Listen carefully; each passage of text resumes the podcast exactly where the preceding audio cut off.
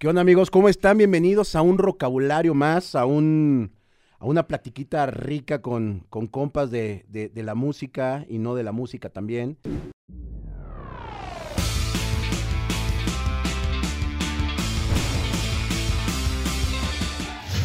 El día de hoy tengo a, a- un compa que, voy a ser bien honesto, lo, lo conozco hace años, pero nunca nos habíamos así como puesto a cotorrear frente a frente él y yo. Siempre hay como, siempre hay como una marabunta de gente ahí, güey, es jajaja y que en la caula. Pero un día nos escribimos y pactamos esta, esta, esta plática y neta estoy muy contento de tener aquí en Vocabulario a un compa que le ha talacheado, un compa que le ha, pues sí, güey, básicamente chingado tanto en la música, por fuera y por dentro. Eh, eso es como lo chido de él. Eh, él es vocalista de una de las bandas que no porque él está aquí enfrente, pero que más me ha gustado en el género cumbia style, eh, que se manejaba mucho, yo lo conocí así, en el rock, tocando cumbia en el, en el lugar, en lugares de rock, y armaban unas fiestotas, güey Unas fiestotas. unas fiestotas en el. Imperial, en el Caradura. Y vamos a platicar más cosas y tendidos con el señor Mark Monster. Un, un aplausito, por favor, con el Mark. Gracias. ¿Cómo estás, amigo? Bien, pues un placer estar aquí. ¿Cómo estás? Entrevista. Bien, ídolo, aquí. ¿Cómo te trata la ciudad? Más o menos. Le pegué mucho al coche, hay muchos baches. Se me había olvidado como algunas cositas, pero, pero bien, me gusta estar de vuelta. ¿Dónde estás viviendo ahorita, güey? Yo vivo en Saltillo, Coahuila, eh, al norte de México, a unos 30, 40 minutos de Monterrey. Y me mudé ahora con el COVID. Con el COVID. Ajá. Dijiste, llegó el bicho, me voy para allá. Soy de los que agarraron las maletas y vámonos. ¿Y qué estás haciendo allá ahorita, güey? Allá tengo un estudio eh, que se llama Some Other Planet eh, con unos socios de allá. y nada, pues estamos como armando una especie de Sonic Ranch, como un estudio muy Wow. grande con Airbnb donde te puedes quedar, hacer tu disco, bla, bla. Y por el día soy ejecutivo de una compañía que se llama Symphonic Distribution. eh, es una agregadora de contenido digital y monetizamos todas las redes sociales y todo lo que hay que monetizar. Y en las noches, pues, de cumbiero, de corazón. Ahorita vamos a entrar a, a la parte donde es Godín. Godín de día, cumbianchero de noche. Así es. Eh, pues la agrupación Cariño es una banda de, de cumbia eh, que son, ¿qué? ¿Cuántos elementos son ahorita? Son como Somos- 12, güey, ¿no? Somos nueve, ahora ya, ya, ya quedó nueve. Ya son nueve. Pues de nueve. repente eran como más que la banda MS, güey, ¿no? Ya eran no, un fuimos, güey. fuimos diez, pero yo creo que como era la onda rockera y así se, ve- se sentía más. Ok. Ya cuando empezamos a ir a bailes como gruperos y así, casi todos tenían más elementos que nosotros. Ok. Pero en el rockcito siempre, siempre la gente dice, son como 25 mil, y así, son 15 y es como, somos nueve, pero se ve que somos muchos. Oye, y se formaron en el 2007, güey. 2007. A ver, ¿cómo fue? O sea, ¿cómo- o sea, ¿en qué momento tú decides, güey, quiero hacer una, una, una banda de, de, de cumbia, güey? Bueno, yo tenía mi banda de blues, ¿no? Mark Monster and the Olives. Ok. Eh, y nos iba muy bien en el ambiente, digamos, rock, blues. Pero realmente sentí que era como algo que no... Yo estudié música, entonces siempre tenía el reto de pues tener que vivir de lo que estudiaste. ¿Dónde estudiaste música? Estudié en Berkeley, en Boston. Ay, papá.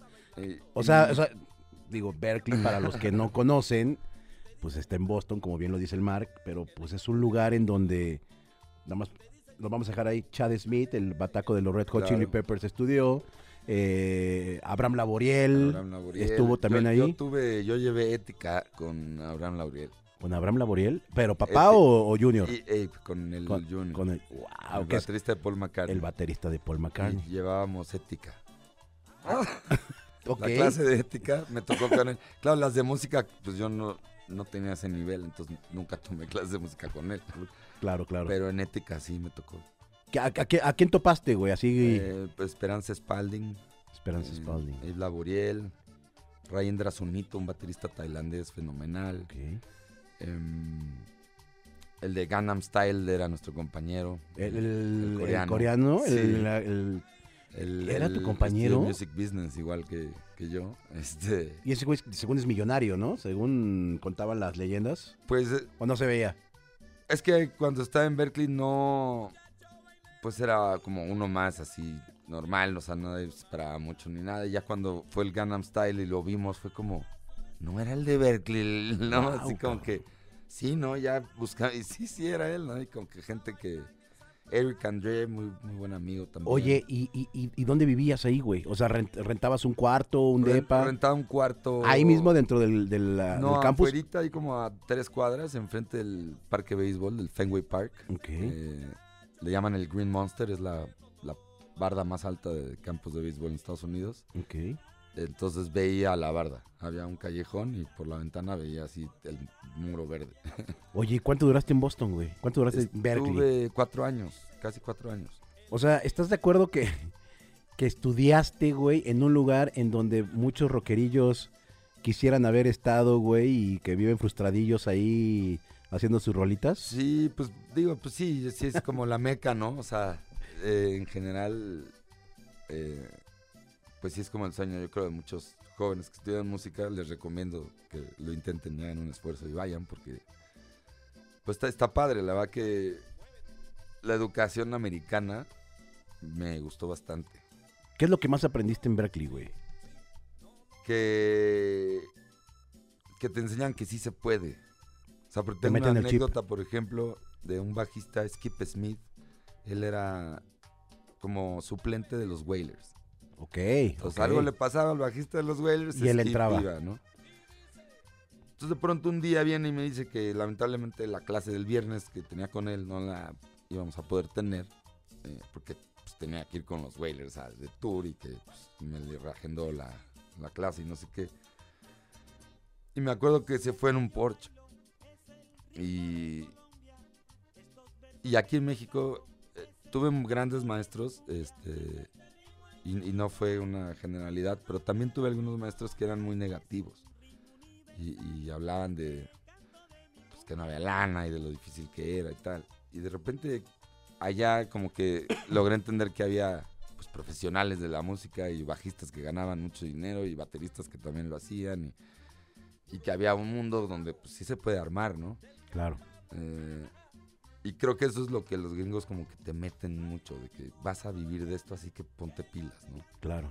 Eh, y es como el, profes- el, el- el hacerte un profesional de la música, creo que... Porque al final la música la puedes aprender en, en cualquier lado, en la calle o en Berkeley, o cuánta gente no fue a Berkeley tocan mejor que todos los de Berkeley Sí, juntos, pero, ¿no? pero, O sea, quiera- pero quieras o no, es como, es como la carrera, ¿no? O, sea, o como cualquier carrera. O sea, puedes hacer, desempeñar lo que un güey haya terminado la carrera, pero al fin y al cabo también el papelito vale, güey, ¿no? O sea, sí, y, y sobre todo el chip, que ese chip de decir, pues yo estudié esto, tengo que hacer esto.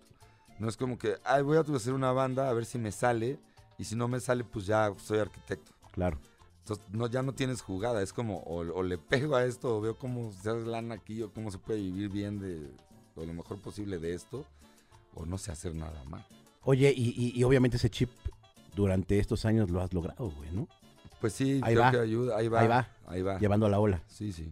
Qué chingón, güey. Oye, Y y también ha sido la, muy suertuda la agrupación Cariño. Creo que también tenemos que ser muy agradecidos con, con esa parte. vamos a retomar la parte de, de- de la agrupación.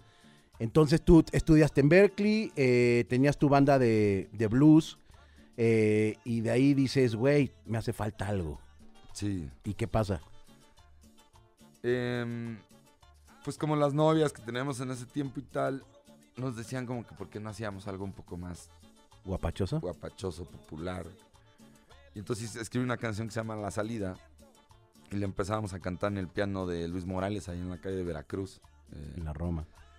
y entonces pues tocábamos esa canción y de pronto como que las niñas ahí cercanas a nosotros y tal nos dijeron es que eso sí jala. Sea, aunque ustedes ahorita se estén riendo de la canción que hicieron, eso sí les puede jalar. La salida se llama. La salida. Ok. Y ahí empezó la agrupación Cariño con esa rola. ¿Quiénes eran en ese momento? Bueno, la- mira, la animación principal es eh, Ima Miralda en el bajo, que era de Afrodita. Afrodita, ok. eh, Luis Morales en el piano.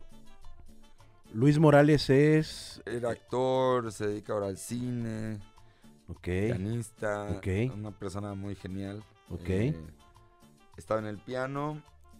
Ricardo III estaba en la batería, que hoy es nuestro percusionista. Y yo estaba en la voz. Y Mario del Toro estaba en la guitarra, que era mi room. Ok.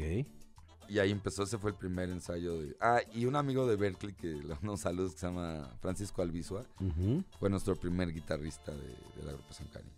Y, y ahí empiezan a tocar y... Ahí pero- a las dos semanas, la novia de Ima, se llamaba, se llama Ana, eh, Ana Ramos, Ana Rifa, eh, hizo una super fiesta que se llamó Mexican Curious, en el Covadonga, ok. de esas barras libres interminables, Ajá, ajá. y nos invitó. Entonces ensayamos dos semanas así a todo lo que daba. Decidí jalar a mi baterista del blues, porque. Rick se nos estaba yendo ahí medio checker y luego pactamos con Rick que, que se fuera a las congas. Eso fue importante porque no lo queríamos sacar a nuestro cuate. Entonces fue muy fácil como, pues si le metemos congas y empezamos a abrirlo. Y claro, el baterista que había traído la banda de blues era un baterista profesional. Claro, ¿no? claro.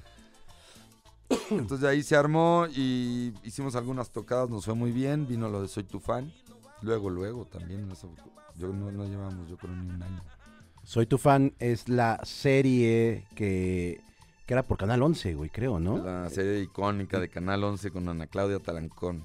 Y que aparte salía la Vipo, eh, la barra de la Vipo, en, o sea, fue como un parteaguas en las series eh, para, para México, ¿no? Digo, como, como serie mexicana. Esa la primera serie La- juvenil. Puede ser que sea, sí, claro, la primera serie, porque los demás eran novelas, güey, ¿no? Entonces, era una serie. Sí, era como cómo se vive en la Condesa, ¿no? Ajá, ese, ajá. ese rollo. Y es en- argentina, es un remake. Pero lo hicieron muy bien, güey. Y, hicieron muy y bien, funcionó sí. cabrón y tal sí que sigue estando en las plataformas. Sí, con todo. Es la verdad que es, streaming. es- eso es lo que más nos ha ayudado siempre. O sea, nosotros no somos la agrupación Cariño, somos los de las rolas de Soy tu fan. A huevo. Y fue muy, fue muy duro luchar contra eso, porque, por ejemplo, yo me subo a un taxi y le digo, ¿ha escuchado a la agrupación Cariño? Ni idea el taxista. Le digo, espero que te acuerdes de mí. Ah, ¿cómo no? Esa es la de Soy tu fan, jefe. Claro, claro. Y le digo, claro, pues soy el de Soy tu fan. Entonces, por mucho tiempo fue complicado salir del... Pero ¿cómo, cómo llegan las canciones de, de, de- de la agrupación a, a esta serie, güey? Por, por los actores Por, que estaban No, tocando fue ahí. Herminio Gutiérrez, un supervisor musical muy bueno, mexicano. Nos echó el ojo y metió siete canciones de nuestro disco, algo así, seis canciones. Pero bueno, nos estamos brincando. ¿Dónde graban? ¿Ese, ese disco dónde lo grabaron? Ese disco lo grabamos en Patriotismo. Teníamos un estudio arriba del, del Metro Patriotismo en la farmacia de Benjamin Franklin. Ok. Y ahí lo grabamos. Lo que pasó es que hicimos un deal con esta disquera de insurgentes del World Trade Center. Se llamaba. Ahora se llama Alternativa Musical, pero de Sergio Plasencia. Ok. Él nos firmó nuestro primer disco. Y los muchachos tenían miedo que se cayera el deal. Y ese disco nunca se mezcló, nunca se masterizó. Tiene muchos errores. Y lo hecho, acabaron sacando así de, escuchar. güey, de rápido. Sáquenlo, sáquenlo. Sí, y es nuestro disco más escuchado. Se Y llama Tiene muchas fallas, se llama Solo Éxitos, es el primer Solo disco. Éxitos de la grupa. Y algo que funcionó mucho, todavía nos tocó la tienda, cuando entró el disco a Mix Up, lo pusieron en la bandeja de las bandas, grandes bandas que tenían sus discos de Solo Éxitos. O de Best Of. Ajá, ajá, ajá. Y ahí que. Entonces imagínate debutar con tu disco, vas al Mix Up y ahí estás con el Best Of de Elton John al lado. Claro, ¿no? claro, claro. Oye, y bueno, y cabe mencionar, ahorita que estamos hablando el tema de, de Soy tu fan, de Soy tu flan, eh, la agrupación tiene el número uno de música metida en series, güey. O sea, no nada más en. Soy tu fan, sino en... Sí, mira, de- lo- estaba pensando el otro día. Debe haber eh, compositores que trabajen para cine, que tengan muchísimas. Bueno, sí, pero, no, pero estamos hablando de una banda. De una banda que meta sus canciones a películas, llevamos 35 por Su ahí. madre, güey. Entonces, creo que sí, por ahí estamos compitiendo por, por algún récord. ¿Y, y, co- y cómo es el deal, güey? O sea, ahí llega la distribuidora, digo, la, la, la Llega el productora director, la productora. y te dice, "Ta- te doy tanto por la rola, o tú ya le tienes, o, ya te- o hay un tabulador, o Hay un tabulador más o menos. Yo he tratado de mantener mi precio, siempre soy bastante ecuánime con todo eso. ¿es buena lana o...? eh?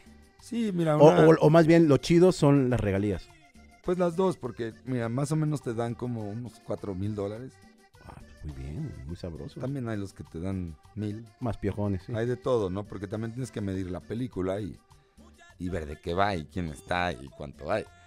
Claro. Si es un recién graduado de una universidad con sus amigos, echándole muchísimas ganas, pues que Sí, no le den va a hacer, pues. 300 y pues se arma y todo Claro. bien. Pero si ves que hay producción y que es todo un macrocoso tal, a lo mejor 4 mil, 3 mil dólares sin problema. Y ya una banda más grande, pues yo creo que ya 25 mil, 30 mil y bueno, para arriba, ¿no? Oye, ¿y las regalías ahí cómo se manejan, güey? O sea, Las regalías eh, te las regalan de acuerdo a cómo se vaya viendo la película en todo el mundo. cada vez que la pasen, cobras. y cada tres, manera. cuatro meses te cae tu lanita. Ca- Son trimestrales las regalías, cada tres meses caen. Y, güey, pero de ya de 30 películas sí debe estar sabroso, Sí, güey, ¿no? es que justamente algo que yo, por ejemplo, eh, yo soy muy eh, pro SACEM de alguna manera, que es la Sociedad de Autores y Compositores de México. Y es un lugar donde es como la escuela, ¿no? Si eres organizado y, y- y haces todo lo que ellos siempre te piden, todo bien, y tu papelería bien, y todo, pues, ganas muchos, eh, no sé, el seguro, por ejemplo, este, si me muero, el, el, el- este, el Sí, féretro. ¿cómo se llama? El, Sí, el ataúd. Tu eh, pijama de va madera. a pagar la sociedad. Sí, te- Y y- me van a- y yo lo veo como algo muy romántico porque me gusta como... Qué bonito que la sociedad de compositores diga, Monster es parte de nosotros, de la cultura mexicana y nosotros le vamos a pagar su ataúd. güey. Se llama, O sea- eh, eh, seguro gastos funerarios. güey. o sea, eres de los de cada enero, estás ahí en las pedas que arman estos güeyes. Claro, siempre hay que ir y, y sobre todo siempre hay que ir a firmar. Es que si no firmas no te pagan el siguiente cheque. Ok. Eh, y cositas así que hay que ser como, no sé, yo le recomiendo a los jóvenes músicos que, que hagan las cosas bien y que, y que siempre estén cuidando sus catálogos y, y su música porque pues ahí se resguarda todo, ¿no? Y ahí es donde de alguna manera pues vas generando un, un fondo para el retiro que luego los músicos suelen no, no retirarse muy bien. Ya sé. A veces como un poco indigno, güey, ¿no? Sí, sí, sí. Indigno, pero a veces muy irresponsable también de parte de los músicos. Eso también, a veces la gente no, no le gusta decirlo, pero yo ahora que trabajo con muchos, y no, hay unos geniales, muy organizados. Hay otros que no lo son y, y lo hace otra persona, entonces, los, por ejemplo, yo soy pésimo. Tengo dos o tres personas que me ayudan a hacer las cosas que pues, a mí no me salen. Claro. Sí, el, el pedo administrativo a veces es medio, medio, medio complicado. Oye, bueno, entonces la agrupación Cariño empieza a entrar en, en- en estos, este, en este mundo de, de- de la, de, las- de las series, Ah, de las series, las sí. series. Y me imagino que a partir de, de ese momento ya empiezan a tener como muchísimo más tocadas. Empiezan Sí. a hacer cambios de elementos de la banda. Sí. Eh, me imagino que Ahí salen. sale. Cuando llega el contrato con Sony, eh, por diferencias, digamos, artísticas, Ima decide salir. ¿Qué es un, qué es qué es un- qué- Yo- qué- o sea, qué es, qué es eso? O sea, ¿qué es eh, eh, un pedo artístico que no estés de acuerdo? O sea, que no quería que lo firmara Sony. o- Ajá. Ah, neta, Sí, existe ese como- recelo de, no, güey, no hay que ser transnacional, este, sigamos siendo underground, o cómo, o Pues cómo sí, es. una visión un poco más así. como, Ok. ¿no? Eh, y también yo había tenido ahí rencillas con Luis Morales. Y de pronto como que sentí o tuve esta necesidad de, de ya rearmar la banda y, y dejar de que fuera un divert- algo divertido entre amigos a llevarlo a un nivel un poco más pro. Profesional, claro. Ajá. Y ahí es donde, mm, bueno, salen ellos dos y entra eh, Víctor Gil en el bajo y ¿quién entró? Ah, bueno, también sale Paquito, mi amigo de Berkeley, que al final él tampoco tenía como esta, Disposición. pues no quería O ser- ganas. Sí, como que no, sintió que él no quería ser cumbiero. ¿Qué? ¿Sabes? Se vale, ¿no? Claro. Eh, y ahí es donde de, de pronto Mark Monstrand and the Olives, que era la banda de blues, toma el control un poco de la grupa. Empieza a sonar la grupa a otro nivel, con músicos, digamos, ya profesionales. Y creo que ese es el paso que, que nos cambia un poco la vida y como que ya man- pone ahí en línea lo que va a ser ya la agrupación en los próximos 30 años, lo que sea. Y eso fue yo creo por ahí del 14 por ahí. Entonces llega Sony y, y- y es ese momento en donde empiezan a grabar con Bobby Pulido, güey. Y empiezan Sí, con Cristian Castro. ya la pegas, ¿no? ya te firman. o sea, cuando te, cuando te dicen, cuando te dicen, güey, eh, no sé, llega tu AR, no sé quién sea el que te, te dice, oye, güey, van Nos firmó Azucena, no sé dónde esté, creo que en Nueva York. Si algún día escucha esto, le mando un, un beso y un Ok, abrazo. y que los firmó ahí en Polanco, en las oficinas Ahí de Polanco. Polanco, y allá con Memo nos hizo el disco de, de los duetos y estuvo padre, la verdad que Pero ¿cómo, cómo te dicen? padre. Pero ¿cómo te dicen, güey, vas a grabar con Bobby Pulido? O sea, con el desvelado, ¿cómo? Con Cristian Castro, güey. O sea, que, o sea, ¿en qué momento dicen, verga, güey, qué está pasando? O, o dijeron, es consecuencia de... Pues es que también venía como muy fuerte, o sea, estaba como en ese momento que a lo mejor era lo que necesitábamos, ¿sabes? Como para dar un, un cierto brinco. Pero yo siento que nos dimos cuenta que habíamos sido independientes mucho tiempo. y, y que no entendíamos quizá muy bien ese, ese trabajo tan riguroso de dejar todo en manos de alguien más. Claro, claro, Y claro. Estar como a la deriva. Y, porque a veces lo que pasa en las disqueras es que rara vez puedes tú generar una idea. Sí, ya todo lo tienen ellos O sea, maqueteado, por ¿no? ejemplo, en Abbey Road no tuvimos apoyo porque pues era una idea mía. Y se logró, güey. Que bueno, ahí- entramos a... Bueno, Bro. esa me la pagaron los fans y, y varios patrocinadores. Ah, ¿sí? Reina, Mezcal Viejo Indecente. eh, y los fans hicieron un Kickstarter ahí y nos juntaron casi 300 mil pesos. Wow. Sí, fue épico, la verdad que. Gracias. amo a mis fans, gracias. Oye, y, y- y entonces llega, llega el momento de grabar con, con Bobby Pulido. y es que perdón por ser tan enfático con eso, güey, pero vi el video y dije, wow, cabrón. O sea, Te cuento una anécdota increíble. por favor, güey. En esa época yo era muy, muy adepto a un lugar que se llamaba El Cíngaro. Pues cuando acabábamos de tocar en el Imperial y todo eso, 5 de la mañana yo me iba al Cíngaro. El Cíngaro abría 5 o 6 de la mañana y cerraba a las 2 de la tarde. Ok. ¿Dónde En- estaba? Y yo vivía atrás, ¿En dónde? eh, Chapultepec y Varsovia. Ok. eh, y yo vivía atrás. Entonces, pues imagínate. Me encantaba ir al Cíngaro. eh, porque fuimos. Ah, de Boy Pulido. Entonces, eran como mis momentos un poco de pasadito de lanza, digamos. De, de- de- de la fiesta, del Ajá, reventoncillo. del reventoncillo. Entonces empezó el video, no me encontraba. Entonces alguien dijo, este güey está en el Cíngaro. Y ya iban por mí. Y me acuerdo, llegó uno de seguridad del Cíngaro y me dice, oye, te están buscando, que tienes un video con Boy Pulido. Ay, se me fue. Pues ya me llevan. Todavía un poco tomado. Y cuando llego no había llegado Boy Pulido. Y yo, de que me hubiera quedado en Cíngaro. Sí, claro. Y cuando llegó ya no sé quién estaba peor. También- también- Entonces nos hermanamos muy bonito porque él también venía de un fiestón. Y, y de hecho si ven el video, eh, igual no te molestes, Boy, pero véanos bien las caras. Y Venían- no estábamos en el mejor de nuestros momentos. Eh, pero bueno, son nunca se volvió a ser joven. Y Qué bueno que se aprovechó. No, güey, que, o sea, con Bobby Pulido, que, que todas las morras andan siempre viéndolo porque dicen que usan unos pantalones un poco entallados el muchacho. Y luego de ahí, Cristian Castro, güey. Cristian Castro. el, el, ¿Cómo el sa- saya- sa- sa- sayazo? ¿Cómo le dicen? El- que salió como una foto como una tanga, güey, ¿no? Y ya tiene hasta como un nombre. O sea, es un güey loco, güey. Es un güey loco. O sea, es un güey dañadillo. Pues yo creo que todas las personalidades de ese tamaño algo tienen diferente, ¿no? Y, ese güey, ¿qué pedo? ¿Cómo es, güey? Pues es un genio musical. O sea, su voz y cómo canta y todo, la verdad que es pues muy impresionante. Yo, por ejemplo, no canto nada. Yo tengo como mi voz y mis rolas y no sé, como el Pero se le o encanta, sea, güey, ¿no? También, sí, claro. Sí, como Lupe o no sé, o sea, nadie canta nada. Él sí canta. Él Claro. sí es un gran intérprete. Entonces, sí, verlo grabar sí es, sí es impresionante, la verdad. O sea, sí, sí, la- su capacidad, todo así. Y, y por lo que lo demás, su vida privada y todo eso, yo creo que Ah, bueno.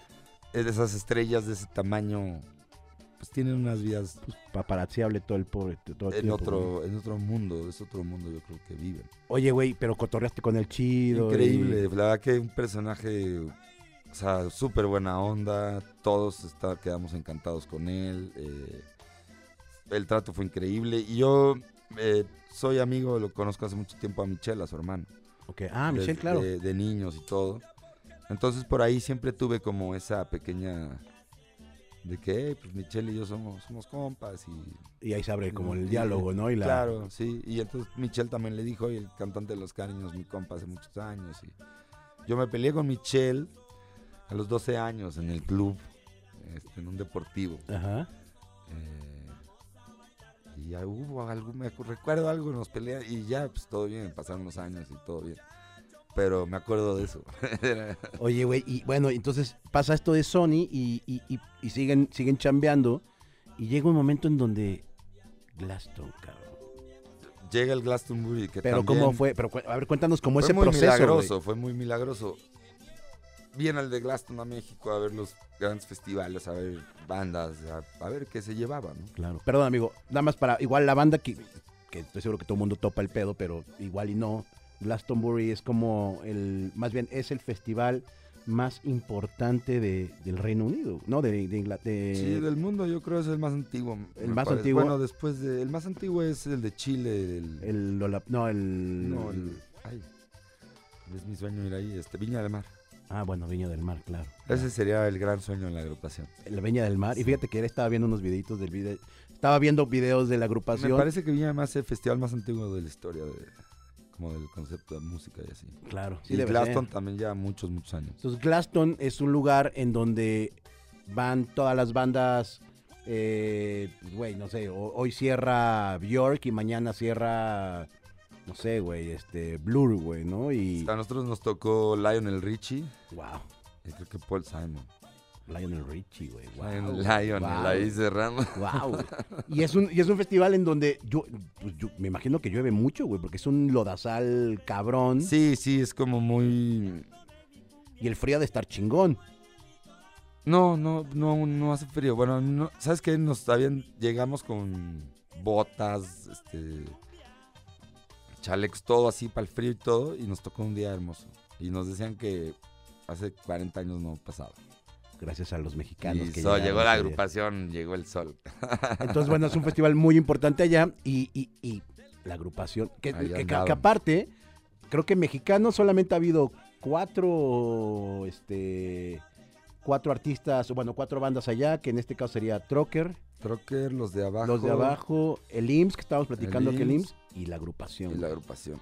La y por ahí no sé si Café Tacuba también Bueno, puede, puede, puede ser un Café. Tacuba también. Y oye, ¿y, y, y cómo, cómo fue, güey? O sea, llega un cabrón de allá y viene... Muy a- milagroso, mira. Y yo creo que todo era porque tocábamos muchísimo. Entonces, estaba este señor y acabando de un imperial, voy al faraón. 4 de la mañana, el famo- los famosos tacos del faraón. al bajón. Y veo una mesa larga con los meros meros, ¿no? Y el de Glastonbury. Yo no sabía mucho. Y una amiga que quiero mucho, Celine, me dice, oye, es que yo lo traigo aquí a este güey. Y pum, no sé qué, y en los tacos y me sienta al lado de este. Y le digo, por favor, escucha a mi banda y yo, yo los llevo. O sea, yo, no te preocupes, no queremos cobrar. Es un sueño para nosotros. Si puedes vernos, lo dejo en tus manos. Me hablan y me dicen, o sea, así se arma. Es sábado, mañana vamos a las pirámides, no sé qué, y se va el miércoles en la mañana. Y digo, y me dice Celine, mi amiga, ármate un toquín. Martes no va a haber nadie. Hicimos un toquín en el Atlántico con, con Saúl, ujú. de esos que de los no pantalones, ¿cómo se llamaba? Que te, si te quitabas los pantalones y entrabas en boxers, no, no pagabas. Ajá, ajá, ajá, La sí, fiesta sí. sin pantalones. Sí, sí. Pues lo llenamos en martes. Eh, Que aparte fue de un día para otro avisarla, Sí, sí, ¿no? rapidísimo. Fue, nos vio, me dijo, realmente van a llegar, o sea, todo bien, que son 10 y nosotros no, en Glastonbury no, no hay como un pago como tal, es como más el orgullo de que te dijeron, pues ya tú llegas a darle. Entonces, eh, ya como a las semanas nos hablaron nos dijeron que, que sí se había armado. Wow. Eh, hoy Steve es el personaje, este es un gran amigo. Y, De hecho, lo voy a ver ahora en el Baidora, el sábado. Ok. Y pues nada, se armó, hicimos el Kickstarter y, y sí fue como muy... pues muy soñador, pero se logró. La verdad, si lo vuelvo a imaginar, no, no sé, o sea, no- era el momento, yo creo, para todo eso. Oye, y, y llegan, llegan ahí y este. Y, güey, ¿había mexas? ¿O era más como grupo, eh, este, no, pues público? europeos y tal. Y, Y enloquecidos, güey, porque al fin y al cabo la música que ustedes tocan. Obviamente conocimos dos, tres mexas ahí que estaban. Sí, y bueno, siempre hay, siempre, ¿no? siempre, siempre, siempre. Eh, Pero, o sea, la, la- la música, ya sea el ska o, o el peo latino, es como muy agradecido en ese sí, tipo de lugares. Y más en un festival, cabrón, ¿no? Sí, por ejemplo en Holanda nos fue muy bien, fascinados con ese tipo de música. Eh, y lo lamentable, pero también padre, fue que íbamos a tocar, haz de cuenta, un sábado, y nos podíamos quedar toda la madrugada e irnos como en la tarde del día siguiente y disfrutar el festival. Y en la noche del sábado nos habla el embajador eh, González Piqueri, en ese momento, Que estaba en Holanda. O en el embajador en Inglaterra. Inglaterra, ok. Y me dice, este, me contaron de, de la agrupación Cariño y el buque Cuauhtémoc está llegando a Portsmouth, que es donde están las bombas atómicas en Inglaterra. Es como la base secreta, o no sé, así como la base militar. Y el buque Cuauhtémoc es un barco que es- está en Acapulco y para que tú te puedas graduar y ya ser como marinero, marino, sí, marino. Sí, no, marinero. no, mari- pues es lo mismo, ¿no? Marinero, Marín, marinero.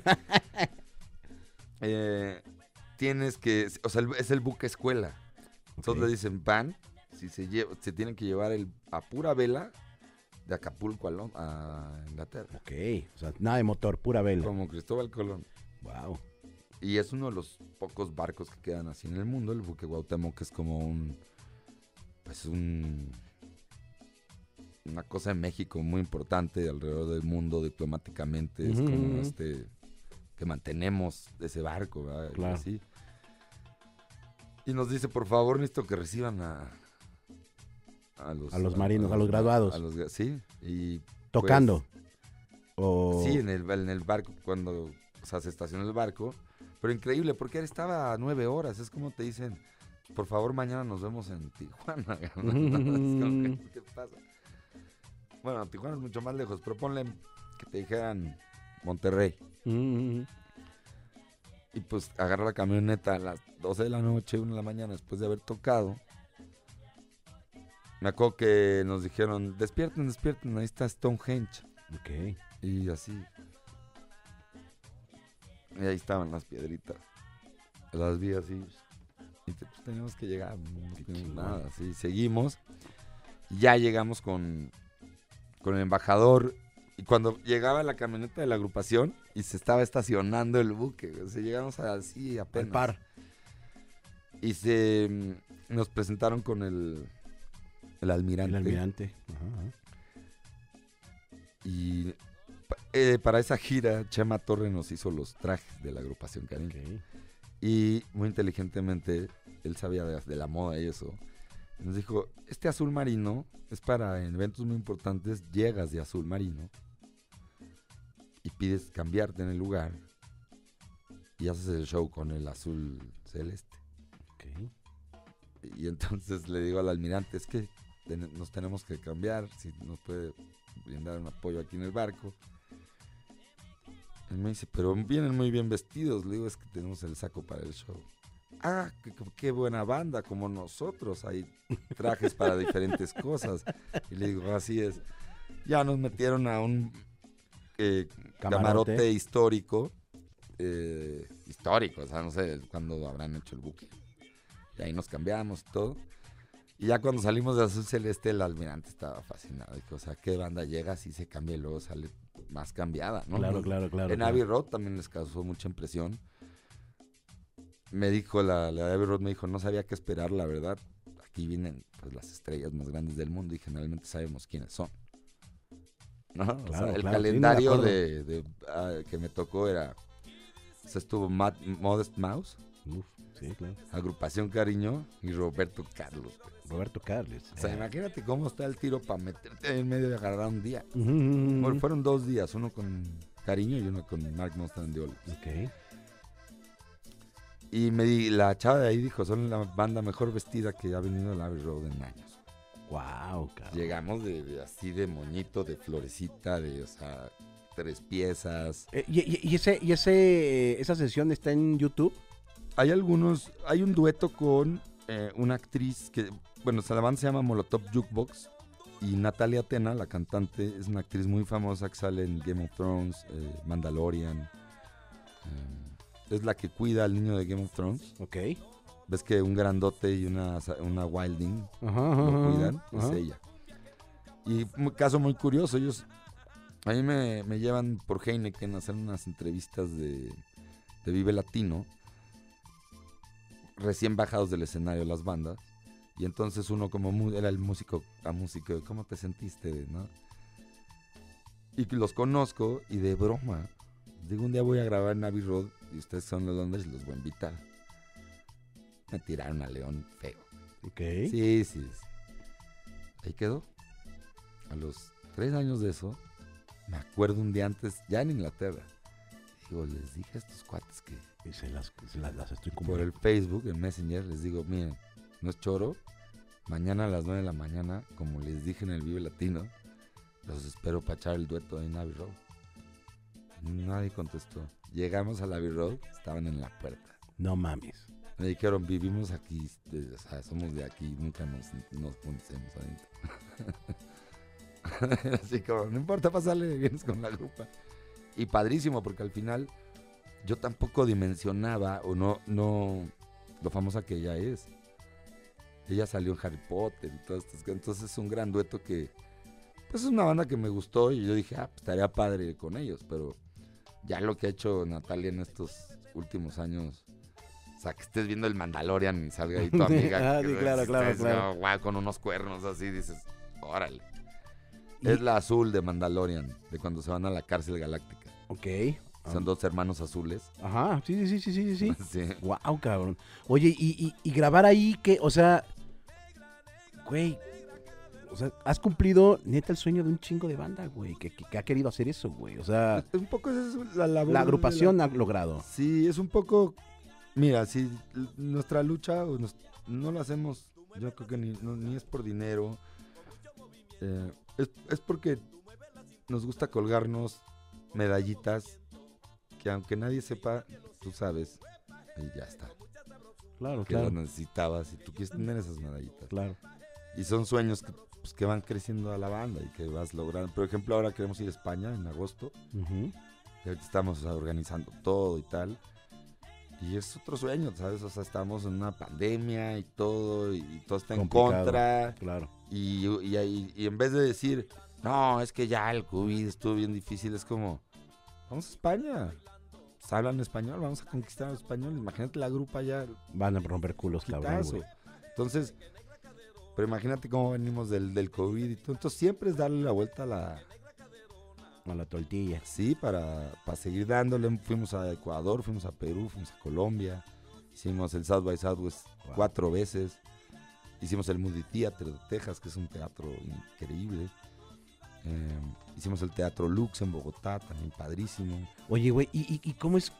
O sea, tú como, como, pues ahora sí que guía de, de- del, del grupo, ¿cómo lidiar con tanto cabrón, güey? Con tanto ego. Digo, no, o sea, no los conozco a todos, conozco a varios y Ah, son a toda madre, Mira, pero la- la llega un gran momento. gracia- la gra- esa pregunta te la voy a contar muy fácil. La confianza que me dan mis, mis compañeros es total. A huevo. yo, yo hago lo que tengo que hacer y ellos siempre van a estar ahí conmigo. Entonces, si hubiera... mm, Yo los necesito a ellos tan- tanto como ellos. Recíproco. O sea, porque si yo te canto mis canciones, te- como te dije, no soy un gran músico, a mí nunca se me dio, por más que fui a ver y todo, pues no me dieron los dedos, o sea, no me da. Y tocó bien, lo que sea, pero pues no soy un astro de los instrumentos. Y no tengo ese punch, por ejemplo, lo que puede tener un Juan Cigeró, lo que puede tener un Johnny Cash, o porque no, no tengo ese nivel de en guitarra. Entonces realmente mis canciones ellos las embellecen de una manera que, que yo jamás podría. Y ahí viene un poco el... si ellos creen que yo soy un gran compositor, que creo que lo creen porque llevan 15 años tocando mis Mm. canciones, yo también creo que son unos grandes músicos y, y que eso nos... Entonces nadie, nadie, por ejemplo, me dice, yo quiero hacer una canción, es como, "Ah, yo las canciones las hago yo. Ok. Porque, pues, en eso que, o sea, yo soy un gran compositor, escribo canciones todos los días, y yo las voy a hacer. Pablito es el mejor, de los mejores saxofonistas de México y toca el saxofón todos los días, pues él hará el solo del saxofón como él quiera, ¿verdad? ¿Quién le va a decir, hazle así o así? Pues Claro. tú dale. Pero si inviertes esos papeles y empiezas a entrar en egos, vas a tener una canción de un saxofonista con un arreglo de saxofón de un compositor y vas a Es perder toda la idea y todo el Es que eso está concepto chido, del o sea, rollo, Eh, Está chido que cada uno tenga como, como su, su rol. su rol dentro de la banda, güey. Sí. Porque eso es, difícil, cabrón. Y más con tantos años, Sí, ¿no? Eso ha sido el éxito, creo, de, de- de entender qué hace cada quien. Porque si no, alguna vez lo platicamos, si no, pues cantemos canciones de otros y lo que sea y tal, pero si ustedes realmente creen que yo soy muy bueno, que creo que pues, yo pues, hago muy bonitas canciones tal, pues, pues, ayúdenme a eso, ¿no? A hacerlas mejores, ¿no? ¿Quiénes, ahorita la, la alineación, ¿quiénes son, güey? Ahorita estamos eh, Noé Sánchez en la batería, Noé Sánchez. Eh, Ricardo Tercero en las congas. eh, los metales son Pablo Coelho en sax, Alan Olivas trompeta, Alan. Alex Mauri en el trombón, em, César Rojas el chicharo en el piano, El. Víctor Sintra el abuelo en la guitarra. Y ahorita esa es la agrupación cariño. Que, digo, de los, de los que conozco, eh, hay unos que son de otro grupo que, que- Estrambóticos. de los estram- Chicharo están los estrambóticos tocando los teclados. Está prestado. Está, Está prestado. préstamo está- los sí, con camisa número 33 en, en, en préstamo al, otro no hay equipo. opción a compra. Ah. A huevo, a huevo. Eh, güey, por, por ejemplo eso, güey. No, ¿Cómo, cómo, no. cómo- cómo- Los ¿Qué tan complicado? Los estrambos. No, sí, güey, carnales. ¿Qué, qué tan complicado es? Bueno, es que tendría que preguntárselo a ellos, pero tú como, como, como integrante de que igual el Chich está en, en otro lado y aparece una Son- fecha. mira, güey, Pablo, Pablo y, y- y Chich son tan músicos, tocan tan bien, que de, de verdad son la radiografía de- del músico ese. Ese músico que te dijeron que no te llevaras, o sea, que no. Son, son tan buenos en lo que hacen. Que son músicos. Yo, por ejemplo, soy músico, biznero, caimán. Tengo muchos tintes, ¿no?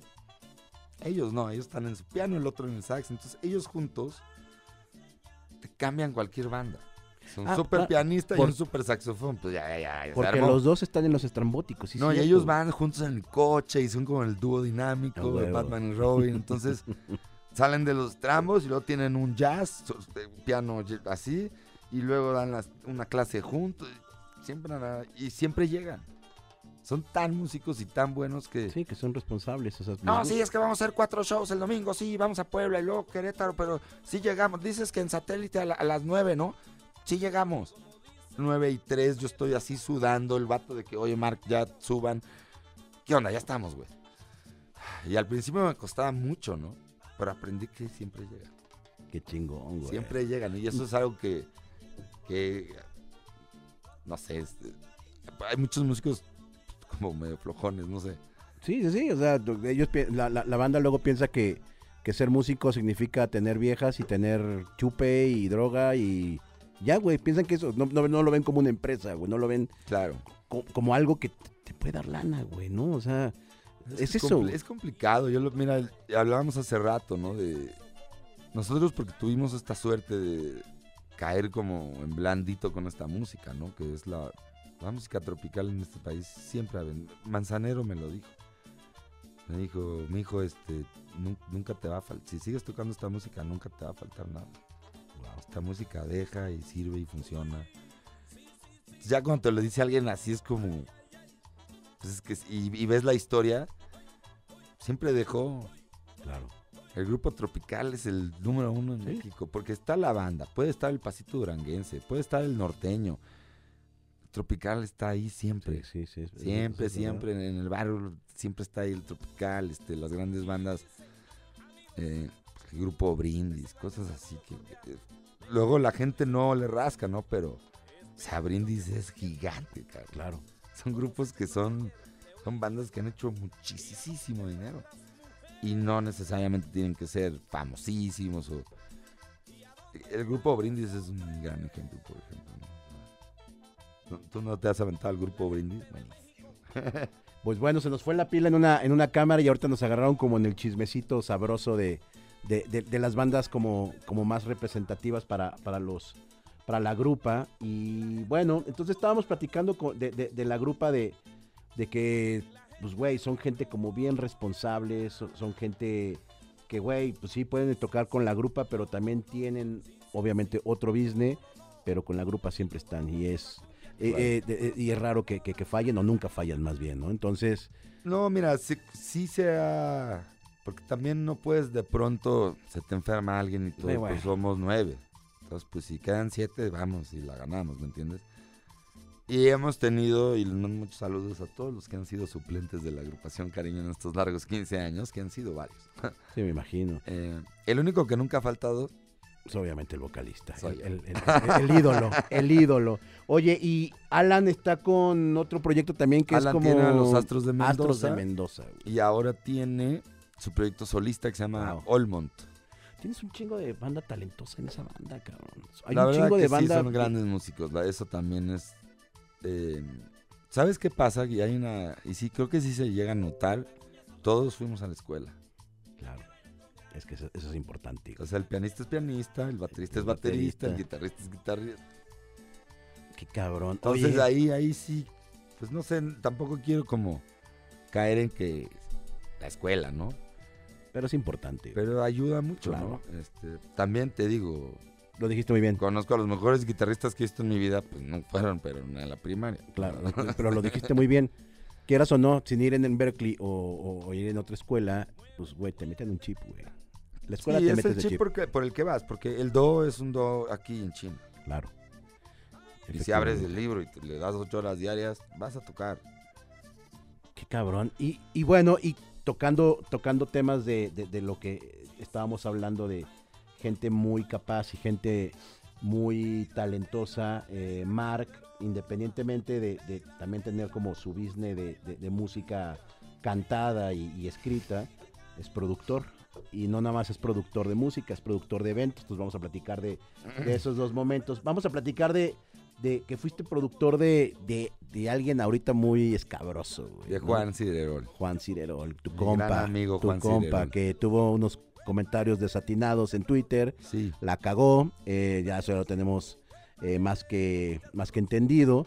¿Cómo es trabajar con Juan, güey? O sea, a mí Juan, honestamente, me gustaba mucho, me gustaba demasiado, es más, güey. O sea, se me hacía como un cabrón muy neta, un güey muy... Se, se- se me, se me el hacía... mejor de la generación, ¿no? Yo era muy... Era, era, era- era de los pocos en ese momento que, que podías como... Yo te voy a como muy honesto. Yo llegué a un punto donde me sentía como el mero chingón, el compositor, el que mis rolas. Andaba yo bien voladillo. Ajá. Lo vi y se me derrumbó el mundo. ¿Dónde lo ves? Lo vi en una fiesta ahí en el metro Ja- eh, ¿Cómo se llama? Ja- Ja- Juanacatlán. Juanacatlán. Ah, pues acá, acá por, Sí. por... Ajá, sí, sí. Le dimos dos mil pesos y, y Mario me dijo, le pagué dos mil pesos a Juan Cirerol, tienes que venir a ver. Y tocó en una mesita en una sala, éramos como 15 personas. Se me derrumbó el mundo. Dije, no, este está en otro lado. Y nos hicimos muy amigos y tal. Y terminé produciendo su disco que se llama Top Fine, que es el, el de Universal. Después vino esta, el comentario desatinado. ¿Por qué crees que haya sido? Tú, que lo conociste. Por adicciones, por una enfermedad, güey, que Ok. es la adicción a las drogas. Eh, porque Juan es una persona increíble, este, una persona honesta, buena, o sea, y estuvo pues metido en eso y pues cualquiera le puede pasar. Sí, cualquiera puede Eh, resbalar. Ahorita Juan lleva ya muchos años eh, bien, Bien. y, y sano. Y ahora está volviendo y, y- y le producimos, el- este, produjimos este nuevo disco que se llama Folky Songs. Órale. Y salió Antier, ya lo Ah, órale. completo. Sí. Oye, ¿y crees que en algún momento regrese a la Ciudad de México a tocar o nada? ¿No crees que pase? Sí, pero pues yo creo que tendrá que tener su tiempo y, y- y, poco a poco, ¿no? Lo que yo quería era un poco, pues que regresara, aunque sea como un recording artist, ¿no? O sea, porque no podemos... Todos merecen una segunda oportunidad y aparte no puedes perder un talento de ese tamaño por... Porque él no estaba en él, o sea, hay que entender que pues, estás volado, estás en otra, ¿no? De acuerdo. Sí, sí, sí. pero muy feliz de, de- de trabajar con él porque al, al final es alguien que sí admiro. Y para mí es- era muy difícil admirar a los compañeros. Sí me gusta competir de pronto. Tenía, no sé, soy- siempre me gustó mucho el deporte y de pronto quiero ganar. Claro. O sea, y con Juan se me cayó el teatro. muy- o sea, lo recuerdo perfecto. La de todo fine es, eh, pues es que esa era su palabra, ¿no? Todo fine, todo. Todo fine. Sí, pues, lástima, ojalá y, y re- y regrese Escucha el disco nuevo. Lo voy a escuchar. Que está, porque habla mucho el tema y es como un recuento de, de los daños, dijera Gloria Trevi. Sí, no, está muy padre. Es como un, un, un perdón muy bonito. el que está padre. Bien, lo vamos Sí. a escuchar. Y luego, me acuerdo, hace años, eh, unos amigos tocan en, me dicen, güey, vámonos, vamos a tocar en el Ajusco, cabrón. Y, En la Jusco Fest. y este, y yo así de, güey, no mames, que en el Ajusco, cabrón. Sí, güey, vamos. Pues ahí me subo a la camioneta con estos cabrones, los, con los Mutfu, güey, ¿no? Con, Ah, ¿cómo no? con los Mutfu, los, los, los producers, el Pita y el... Ahora y el trabajamos muchas cosas. Ah, mira. Sí, Y este, grandes talentos. llegamos, grandes talentos, de Cuapa, de Para Cuapa, de- donde somos. Los producers. BC, motherfucker. y este. Y pues bueno, el chiste es que. Que llegamos al Ajusco. Era un lugar. O sea, si ustedes ubican el Ajusco, pasan. Puta, güey. Este, la, el Tezontle todavía creo. Y era más arriba todavía.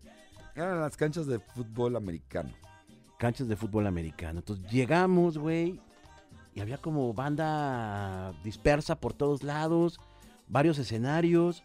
Y, y- y yo ahí vi, independientemente de mis amigos que me gustaban mucho, vi, ahí fue donde yo conocí a Juan Cirerol. Y en otro escenario vi a un cabrón loco, dañado, que hacía sus rolas con un Game Boy, güey. Ah, bueno, él ahora es, un, es, es una superestrella. Se llama DJ Meneo. DJ Meneo, güey. Ah, es un superestrella ahorita. Es un cabrón que, que- que se bajó del escenario y hacía como reggaetón con... ¿qué, el- ¿Cuántos bits es el Game Boy? ¿8 bits? ¿Serán 8 bits? Sí, sí. Es un güey que no, no- no tengo, no me acuerdo el nombre de las personas que le meten mano a las, a, la- a los, a los este, fierros, a los, a los Sí, pues lo aparatos ahí. y, lo- y empieza a hacer música en base a eso. Entonces, y el güey cantando. Entonces, el güey le va como un güey loco, es güey. Ya- español. Ah, es español. Sí, lo trajimos, fue nuestra gran... En ese festival lo, tra- lo trajimos y le pagamos el vuelo y fue todo un- Cuéntanos del Festival Ajusco, güey. El Festival Ajusco, pues una tragedia eh, que tiene muchas bondades. Ok, ok. Yo era muy joven y estaba un poco reacio a que nada más existía el Vive Latino y no había nada más. No existía ceremonia o todos estos grandes festivales que Baidora, todo esto que ahora hacen. Y me puse a pegar pósteres y, y me puse ahí a ver cómo se podía armar algo y este mi familia me apoyó, Alex mi socio también, nada, y más o menos con lo que se podía. Pues levantamos eso y el cartel ya, ya estaba increíble. Ya todos estaban ahí. Y como buen principiante, pues no preví que me iba a llover. La tormenta de la historia. Y pues todos fueron. Y me quedé ahí con mis escenarios. No mames. Estuvo brutal, o sea, tremendo. Lo que me da gusto es que fue un fracaso, pero ese esfuerzo llegó a oídos de mucha gente que quizá tenía ganas de hacerlo y que dijeron, si el Monster se aventó, nos juntamos entre cuatro y si nos sale. Entonces creo que fue un parteaguas para mucha gente que un año o dos años después, pum, cabrón, empezaron a hacer los festivales. Es lo que te iba a decir. Eh, del, del- el Ajusco, ¿cuántas ediciones tuvo? Dos, ¿no? No, el Ajusco tuvo siete ediciones. Siete ediciones. Así es. Pero luego ya no eran el Ajusco, ya lo hiciste como por acá, güey, Luego ¿no? lo bajé Ajá. porque intentamos. Claro, porque los, los, ya los demás me ganaron el mandado, ya se asociaron entre varios, pusieron con empresas y buenas, buena lana y ya lo hicieron bien. y bueno, yo cargué con el Ajusco porque al final también era ese festival que le daba apertura a muchos grupos que no iban a ir a los otros festivales. Y mm, conocimos a un brasileño que vino a tocar y se empezó a hacer muy internacional y empezamos a tener un muy buen manejo con las embajadas y, desarrollamos como esta gestión cultural eh, gratis. Ya, ya no pensábamos ni percibir dinero y traíamos grupos, este, Pasagüero, Carpastros. Y mm, ya con el brasileño, con Tiago, firmamos lo que es eh, LIFAX, la Liga Internacional de Festivales de Artistas, y se exportó, digamos, toda esa idea a Brasil. Y en Brasilia la verdad que funcionó muy, muy bien, porque ellos procuran mucho a sus nuevos talentos por el lenguaje. claro, son los únicos. Ajá. Bueno, por lo menos aquí en Latinoamérica. Me acuerdo que Tiago nos vio, ya en las últimas, fue eh, cuando fue el temblor. Eh, lo hicimos allá en Aragón, en un salón de eventos. Ya, ya no, nada más para sacarlo. Había tres personas. Tocó el brasileño. Yo estaba sentado así, en una banca así, sufriéndola. Y me dice, qué gran idea. Y yo, ¿qué? Eso es genial tu idea. Yo, güey, no hay nadie. Está vacío. Me dice, es que no es para México Es para Brasil. Y ya eh, lleva el festival en Brasil tres años y lo hacemos en el Museo de Neymar en Brasil. O sea, te vas cada año para allá. Yo no he ido. Eh, Alex, mi socio Alex Franco, es el que realmente se encarga del festival. Yo digamos que fui como... Eh, pues, soy el creador de la idea y, todo esto, pero realmente el, el, apasionado y el que sabe de música y el melómano y todo es Alex Franco. Que él tocaba la batería en Toxina Boogie. Ok. Lo tengo agregado incluso en la red social. Pero sí, sí, sí. Gran este mercadólogo él. Eh, y él sí sabe, o sea, por ejemplo, yo no, nunca he sido un amante de la música o de escuchar música o melómano. No sé, los nuevos grupos. O sea, de Baidora creo que conozco a pues, los Kings of Convenience y no sé ni cuál cantan, o sea, yo estoy en otra. No está ahí otro tulo. ajá, igual vi el line-up y dije, madres, güey. No entiendo nada. nada ajá, nada, ajá. Pues bueno, amigo, pues, güey, un, un, orgasmo haberte tenido aquí, no, cabrón. Güey, ídolo, ¿qué, qué sí? Faltó, ¿Qué, qué, qué, o sea, ¿qué, ¿qué, va a seguir para 2022 para, para pues la Son los 15 años. Uf. Y vamos a, vamos a como quinceañera y nos vamos en el Metropolitan en noviembre. ¿Noviembre en el Metropolitan? ¿Llegaremos en Calabaza? Pues, pues, primero vamos a ver quiénes son las, las chambelanas. Bien. Eso hay que atenderlo Noviembre en el Metropolitan, la agrupación Cariño. Así es. Imagino que con mucha sorpresa. Es una premisa, te la estoy dando. Ah, Nadie lo sabe. Eso ya, ya lo sabemos todos. Quedó firmado hace unos días y estamos muy contentos y próximamente ya empezará la, la, promoción. Y un día invítanos a tu estudio para hacer cosas allá, güey. Cuando quieran venir a Saltillo, grabar y todo, y, y, conocer Saltillo, que es una ciudad muy bonita. Luego el chilango se olvida de varios de lugares, lugares muy lindos.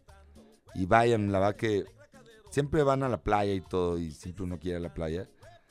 Pero la Sierra Madre y las montañas y todo también es un gran espectáculo. Qué ¿eh? chingón, cabrón, qué rico. Pues amigo, muchas gracias, por venir a la, al, al, a, la agrupación, pero, pero más, gracias por venir a la, al, rocabulario, aquí a Som Studio.